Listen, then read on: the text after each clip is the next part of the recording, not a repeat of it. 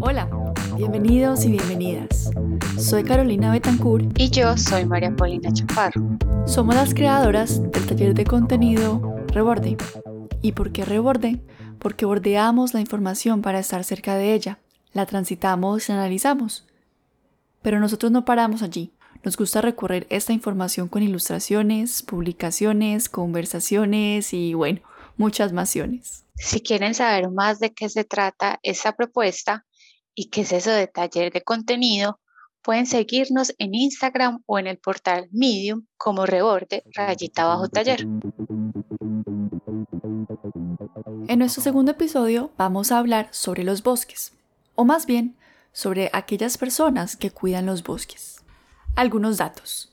En el mundo tenemos cerca de 4 mil millones de hectáreas de bosques, lo que constituye aproximadamente un 30% de la superficie terrestre del planeta. Colombia tiene un lugar privilegiado en ese sentido, pues 52.2% de su territorio son bosques y la tercera parte de su población habita en estas áreas forestales. Y decimos privilegio porque los bosques, además de purificar el aire que respiramos, brindan protección, abrigo y alimento a muchas especies, entre ellas nosotros los seres humanos. Además, los bosques regulan el agua, regulan el clima del planeta, mantienen la fertilidad del suelo, nos proveen medicinas, fibras, madera, mejor dicho. Nuestra existencia está estrechamente relacionada con los bosques. Pero estamos destruyéndolos. Se estima que cada segundo desaparece alrededor de una cancha de fútbol americano en áreas forestales. Y cada año desaparecen más de 7 millones de hectáreas de bosque, un área del tamaño de Portugal. Cada 21 de marzo se celebra el Día Internacional de los Bosques. Este día busca generar conciencia sobre el importante rol de estas áreas para la sostenibilidad de los recursos naturales y la prosperidad de la raza humana. El tema para el 2021 es la restauración forestal, un camino a la recuperación y el bienestar. Por ello, para hablar de la recuperación y conservación de bosques, tenemos como invitados a dos guardabosques. Tal vez viene a nuestra mente la imagen de una persona con un uniforme, un sombrero verde o café que vive en las áreas boscosas alejadas y defiende la biodiversidad ante empresas o actores armados ilegales que quieren adueñarse de estas áreas. Pero realmente para ser un guardabosques no necesitas un uniforme o tener un certificado de guardabosques para hacerlo. Es un concepto que poco conocemos en nuestra cotidianidad, pero a nuestro alrededor tenemos muchas personas que se dedican a cuidar estas áreas tan importantes para nuestra existencia y también se dedican a enseñar a otros sobre la importancia de los bosques y cómo cuidarlos. Hoy vamos a compartirles la historia de dos guardabosques colombianos. Ellos son Nora y Francisco. A través de sus historias nos acercaremos a los bosques, a sus riquezas y enseñanzas para vivir una vida más resiliente y conectada con la naturaleza.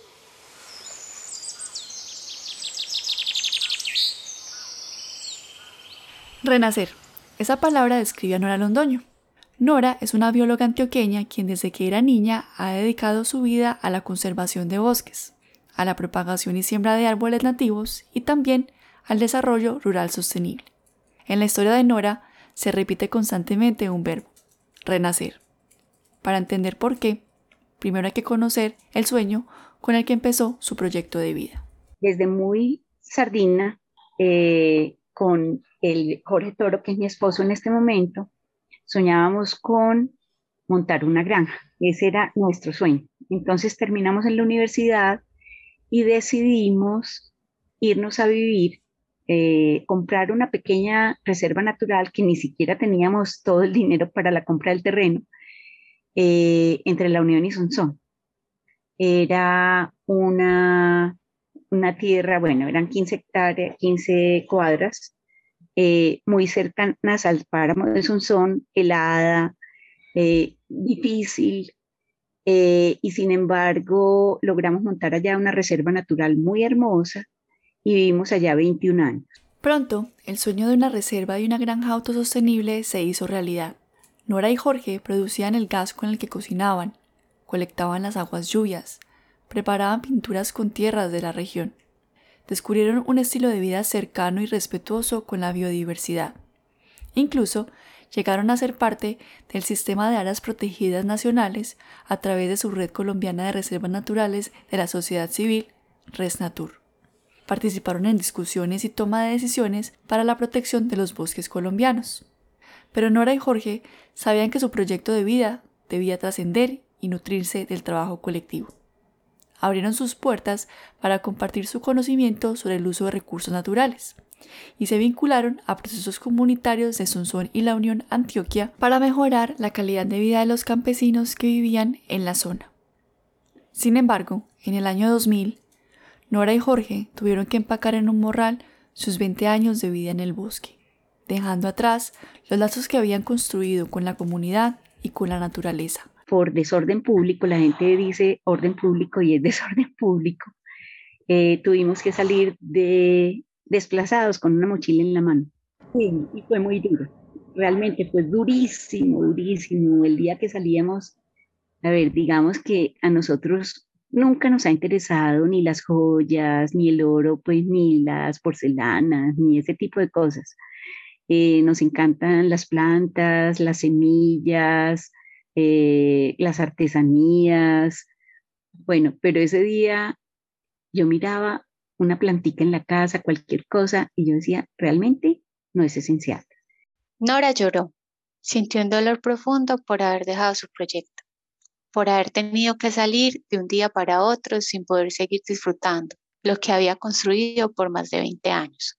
En medio del dolor y la nostalgia por lo perdido, se prometió no volver a soñar. ¿Para qué volver a votar otros años de la vida para que se destruyan en un día?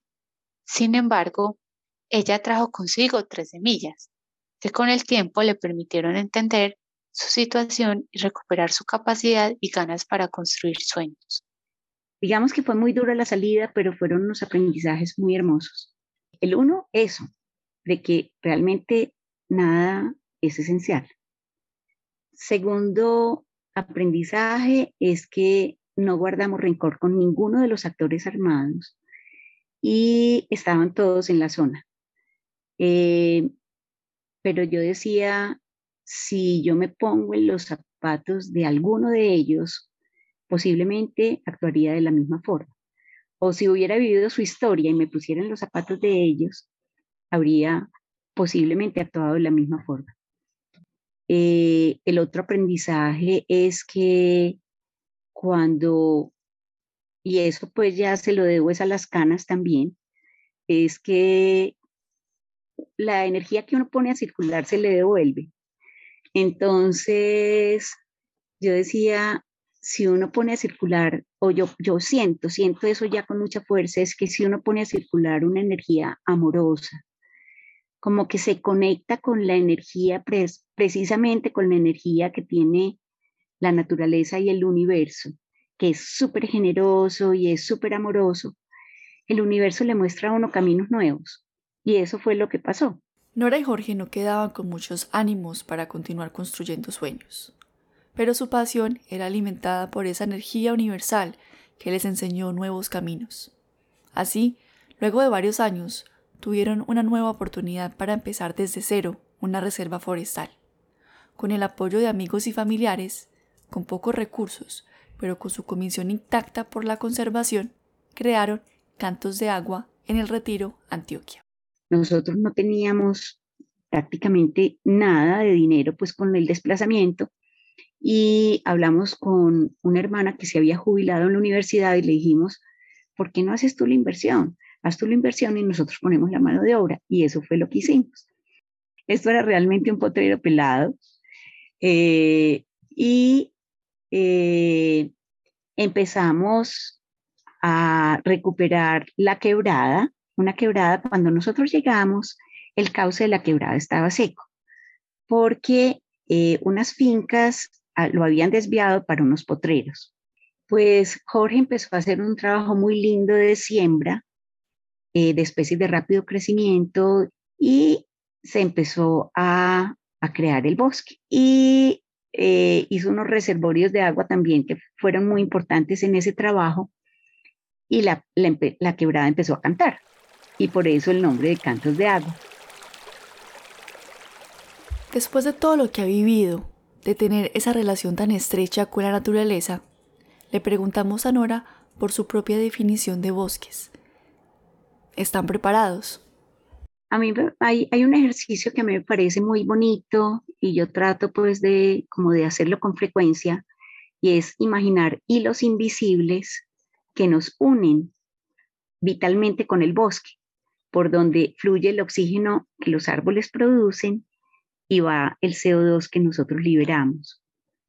Cuando uno empieza a entender, uy, estoy respirando y estoy, necesito del árbol y necesito, además ese árbol no está solo, ese árbol necesita del sol, necesita del agua, está regulando y está protegiendo el agua, necesita de los microorganismos del suelo, necesita del insecto o del murciélago o del colibrí que viene a polinizarlo, necesita de quien disperse sus semillas, empieza a entender que los bosques son comunidades mágicas y maravillosas donde se empieza a, a tejer unas relaciones increíbles entre todos esos seres.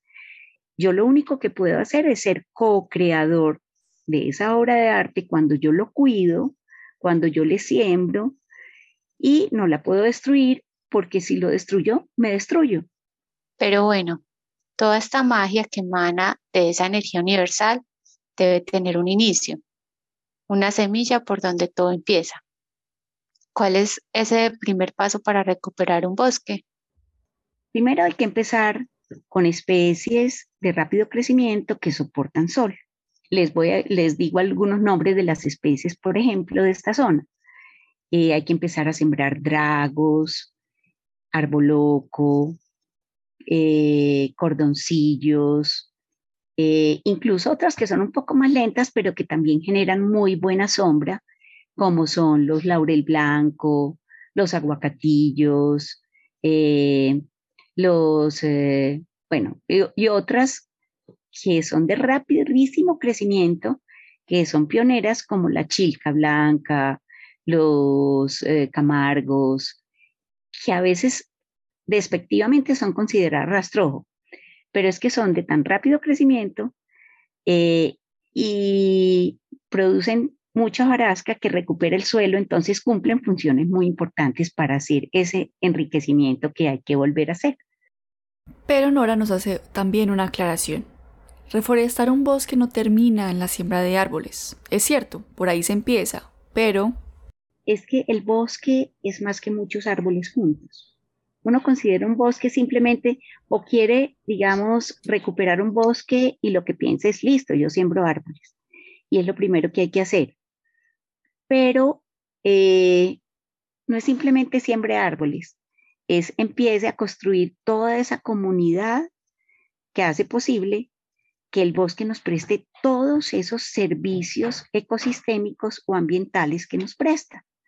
Entonces, captura oxígeno, y al capturar oxígeno, digamos, regula también el clima, eh, que en este momento es esencial con lo del calentamiento global, la regulación del clima, y de hecho, muchos científicos dicen, este año, el 2021, es un año clave, clave para mitigar el calentamiento global sembrando árboles. Eh, porque si no lo hacemos rápidamente vamos a llegar a un punto de inflexión donde ya no, no hay retorno, ¿cierto? Bueno, está lo de la regulación del agua. Tú hablabas ahora del Amazonas y la deforestación en el Amazonas, pero lo que no, no, no sabemos es que si se tala el bosque del Amazonas, nos vamos a afectar nosotros también por los ciclos de la lluvia, porque eh, los expertos en hidrología y eso hablan de los ríos del cielo y es toda la evaporación forma ríos en el cielo que son más grandes incluso que los ríos de la tierra y son los que determinan los ciclos de las lluvias en el planeta. Si nosotros permitimos que se tale la, la selva del Amazonas, el 30% de las lluvias de la zona andina depende del Amazonas. Entonces, por eso les digo, es una comunidad que, sea, tan hermosa y donde se tejen como todo ese equilibrio que si afectamos algo, estamos afectando todo lo otro.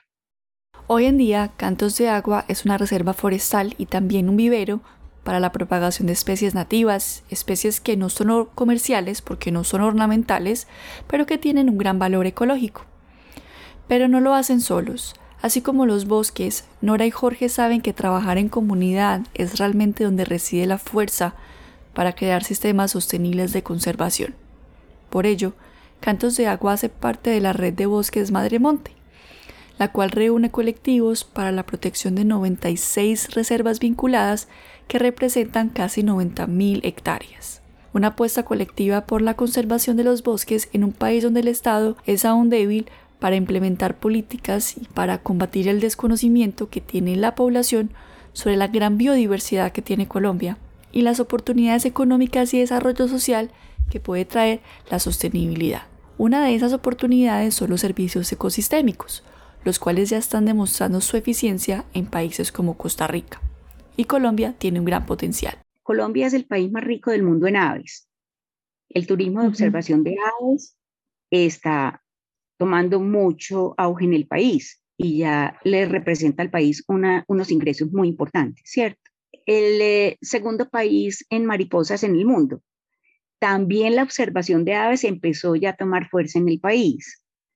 Por ponerles algún ejemplo de flora, los ubitos de monte, que son una, es una familia que hay 386 especies en el país, eh, son considerados rastrojos. Quizás ustedes los conozcan porque en zona fría, eh, a veces en cierta época del año, especialmente a finales del año, uno ve los barrancos de la carretera llenos de florecitas rosadas. Atraen muchísimos colibríes, estas zonas rosadas. Somos el país más rico del mundo en colibríes y uno ve siempre colibríes en los subitos de monte. Y después, cuando quedan polinizadas las flores, se forman las uvitas. Las uvitas es uno de los alimentos preferidos de los niños campesinos cuando van a las escuelas, porque todos los barrancos de las carreteras son llenos de uvitos. Eh, pero resulta que los uvitos son considerados por muchas personas como rastrojo, entonces los tumban. Incluso cuando uno va por las carreteras y ve que están esas brigadas limpiando, limpiando las brigadas que limpian las carreteras, todos los uvitos al suelo, todos los uvitas al suelo. Pues miren, Estados Unidos tiene gran interés en este momento en unas especies de uvitos colombianos, de 386, pues que son muchísimas, no sé cuáles, pero encontraron que unas especies de uvitas, de uvitas tienen 700 veces más antioxidantes que el arándano. Y nosotros lo tomamos porque lo consideramos rastrojo mire la biodiversidad como lo que decíamos ahora, como un gran potencial de desarrollo. Y para hacerlo hay que eh, hacer investigación. Cerremos los ojos. ¿Cómo sería Colombia con más reservas similares a cantos de agua? ¿Cómo lograr que en el país se apoyen más proyectos como los de Nora? Vemos que es clave que las personas que estamos haciendo conservación, que somos ya muchas, eh, recibir Incentivos a la conservación, pagos por servicios ecosistémicos. Eso es clave, porque es que conservar no, o sea, conservar es costoso. Mm, no es simplemente dejar como un, o sea, tú dejas un bosque sin talarlo, pero, pero entonces, ¿qué ingresos tienes por ese territorio que estás dejando sin conservar? Eh, que estás dejando en conservación. Eh, si además ese territorio le está prestando muchos servicios ambientales que los mencionamos a, digamos, a todo el mundo, porque no es ni siquiera a la comunidad local, es al mundo. Entonces, me parece que una de las cosas es pago por servicios ecosistémicos. Eso hay que ampliarlo y hay que, que ponerle mucha atención y investigación sobre uso sostenible de la biodiversidad.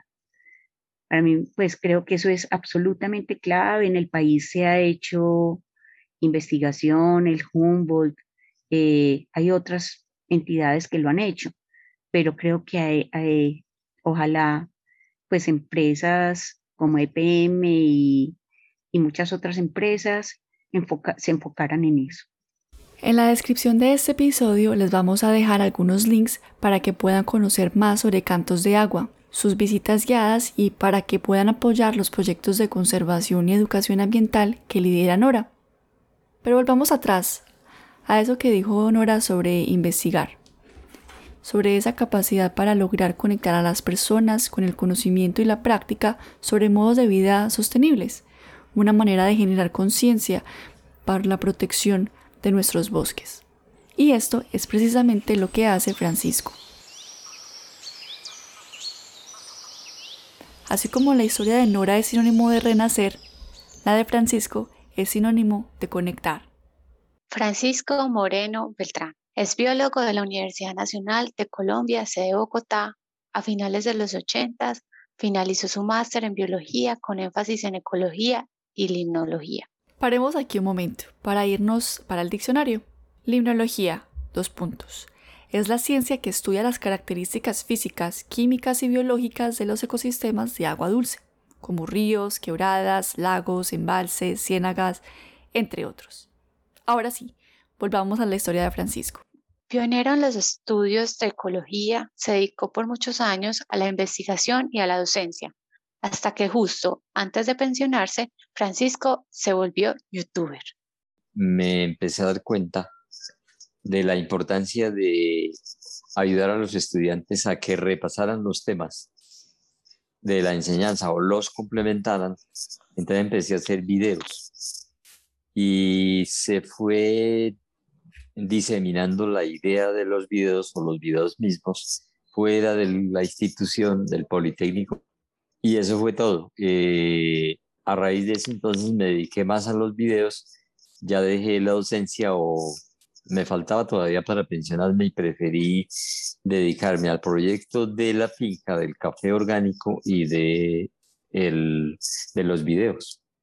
Esos videos pues eh, no solamente salieron del ámbito del Politécnico, sino que se regaron por todo el país y por países como México. Actualmente México es el que más visualizaciones tiene, le sigue Colombia, España, Perú Inclusive fue reconocido por un youtuber médico y profesor español como mejor canal de YouTube de habla hispana para aprender sobre biología. Estos reconocimientos y cada vez más seguidores lo animaron a dedicarse a hacer videos educativos para hacer más accesible el conocimiento. Así Francisco dejó de preparar clases para dedicarse a preparar videos. ¿Y qué videos hace Francisco? Pues aquí les vamos a dejar algunos links para que puedan verlo. Pero dejemos que él nos haga una descripción. Quise que cualquier persona no, de no, que no tuviera corte académico también los entendiera, es decir, el común de las personas. Entonces los videos tienen sus aspectos técnicos, pero también su traducción, por decirlo así, al lenguaje común.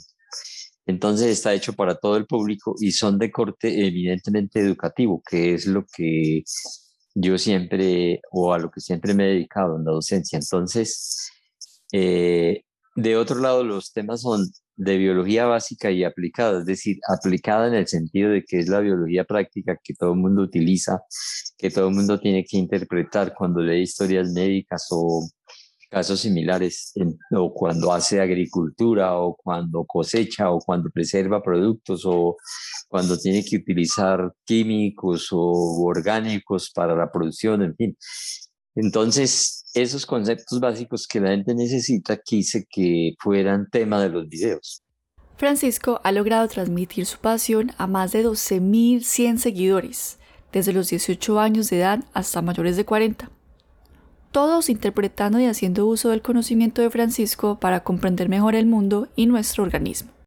Francisco, o como le dicen sus amigos, familiares y yo, Don Pacho, ha traducido esa pasión y su conocimiento con su finca cafetera, un proyecto que conecta otros bosques cercanos con su cultivo de café y otras plantas, entre ellos guayacanes y especies aromáticas. Así, Don Pacho ha logrado crear alternativas diferentes al monocultivo, con un poco de ayuda de la tecnología. Yo inicialmente la finca la adquirí y tenía vocación ganadera. Era, digamos, un peladero, pues. Y entonces la adquirí más que todo por eh, recreación. por eh, salir de la ciudad los fines de semana y hacer cositas. Y ya como mi tema era la diversidad y todo, empecé a recuperarla como un ecosistema diverso. Inicialmente comencé con café, pero tenía mucho trabajo y cuando eso el café se vino al suelo, se acabó la, el pacto cafetero que había, que llamaban, que era sostener los precios, aunque la, y eso se acabó. Entonces el mismo asesor de café me dijo, no, eso usted no paga ya que tenga eso porque es muy pequeño el proyecto y como no tenía mucho tiempo lo fui dejando así. Ya después pasé a ganadería estabulada, que digamos es, fue un ensayo de tener ganado estabulado llevándole el pasto como manera de evitar que la ganadería con eh, los cascos apisonara del suelo y contribuyera a su erosión. También fue un ensayo, digamos, ecológico, pero eso no resultó rentable. Y de ahí pasé entonces al café nuevamente o sea, no, no he querido hacer un monocultivo que tal vez sería más productivo en términos de cantidad de grano, ¿cierto? Sino un cultivo ecológico por aplicar lo que he aprendido y porque se produzca mejor calidad y porque se produzca sin químicos. Entonces, eso, implica, eso es una hectárea de, de cafetal que deberían caber 10.000 matas, pero no es sino como 9.000 aproximadamente. Eh, porque he respetado algunos relictos de árboles nativos y he sembrado por lo menos 120 guayacanes amarillos, por ejemplo, dentro del cafetal. Pero estoy implementando otras. Yo tengo un video donde prácticamente lo que dice el video es lo que estoy implementando o sea, árboles y arbustos que favorezcan la polinización, eh, la diversidad del bosque, etcétera. Y como eh, la finca queda cerca a una reserva ecológica que es la reserva del Romeral, entre Medellín y Angelópolis, donde queda la finca, entonces eh, hay la posibilidad de que el cafetal eh, ayude a sostener la biodiversidad de aves y de polinizadores que están conectadas a la reserva. Y eh, ese café tiene esa característica de que la y ya le hice la tasa, eso salió de 84 mm. puntos, que para iniciar, porque el, el, café llega como en la tercera o cuarta cosecha, es que llega a su máximo calidad y sabor. Entonces me decía el técnico, para hacer la primera cosecha que tuviste y de sacar 84 puntos de tasa, lo felicito. O sea que esas medidas eh, ecológicas han servido para la calidad. O sea que se supone que en las siguientes cosechas va a mejorar la tasa.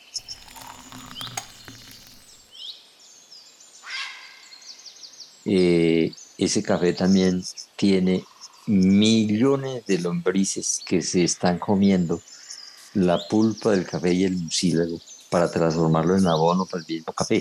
Por eso es que yo digo que a futuro sí puedo llegar a no necesitar abonos químicos y ahí sí sería orgánico 100%. La finca cafetera de Don Pacho es un ejemplo cercano de producción ecológica de cultivos.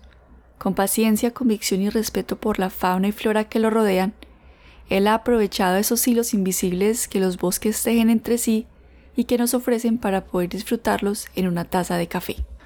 Por eso, desde la experiencia que ha tenido con el cafetal y esa conexión con el bosque, y saber que empezó desde cero, quisimos preguntarle qué tan fácil, qué tan posible es reforestar. Eh, inclusive los sitios donde ya no nace nada, por ejemplo en el Bajo Cauca, por la explotación del oro. Eh, eh, todos esos químicos que utilizan eso queda como un desierto y aún así eh, es posible recuperar, o sea, eso sí se puede. También depende de la disponibilidad de recursos económicos, digamos. Entre, entre más rápida se quiera la recuperación de un suelo, más hay que invertirle. Entonces, existe, por ejemplo, una compañía italiana que hace reforestación en zonas de desierto, en zonas perdidas. y como es tan costoso, a los árabes que tienen plata son los que más utilizan esa compañía para reforestar desiertos, imagínense. Porque entonces lo que ellos hacen es utilizar cultivos de tejido eh, en laboratorios para reproducir por montón plantas clonadas. ¿Y cuáles plantas? Si digamos su, sobrevivió una o dos en esa parte desertizada, eh, cogen y con esa le basta para que clonen miles de, ejemplares. Entonces, y una, clonación se puede hacer, o sea, se puede obtener una planta de un pedacito de hoja, de un pedacito de tallo, porque ahí están células que se pueden volver meristemáticas o totipotenciales en el laboratorio formar callos que llaman, que llegar a pelotas de células como el puño de la mano, y eso se parte en pedacitos y esas vuelven y se reproducen. Entonces, te puede obtener miles de copias de las pocas especies que sobrevivieron o que están alrededor de la parte desertizada.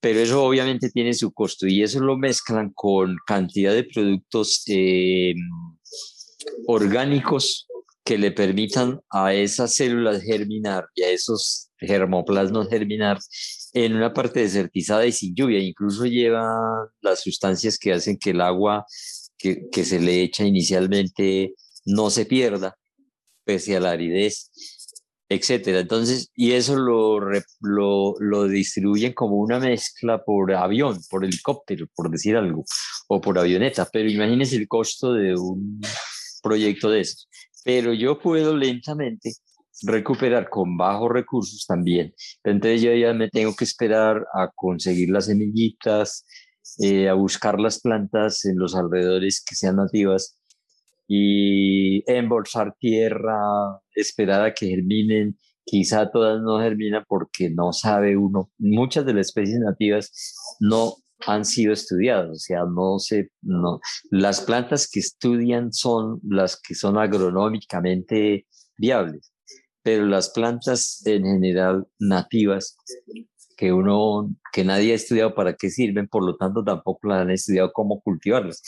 Entonces, ahí hay ciertas dificultades y cosas que, que por no tener suficientes recursos se hacen lentamente, pero es posible desde desiertos hasta mm, zonas de minería que quedaron desertizadas totalmente, es posible recuperarlas, claro. Y existe la tecnología y existen los y, y si se consiguen los recursos, eso es fácil.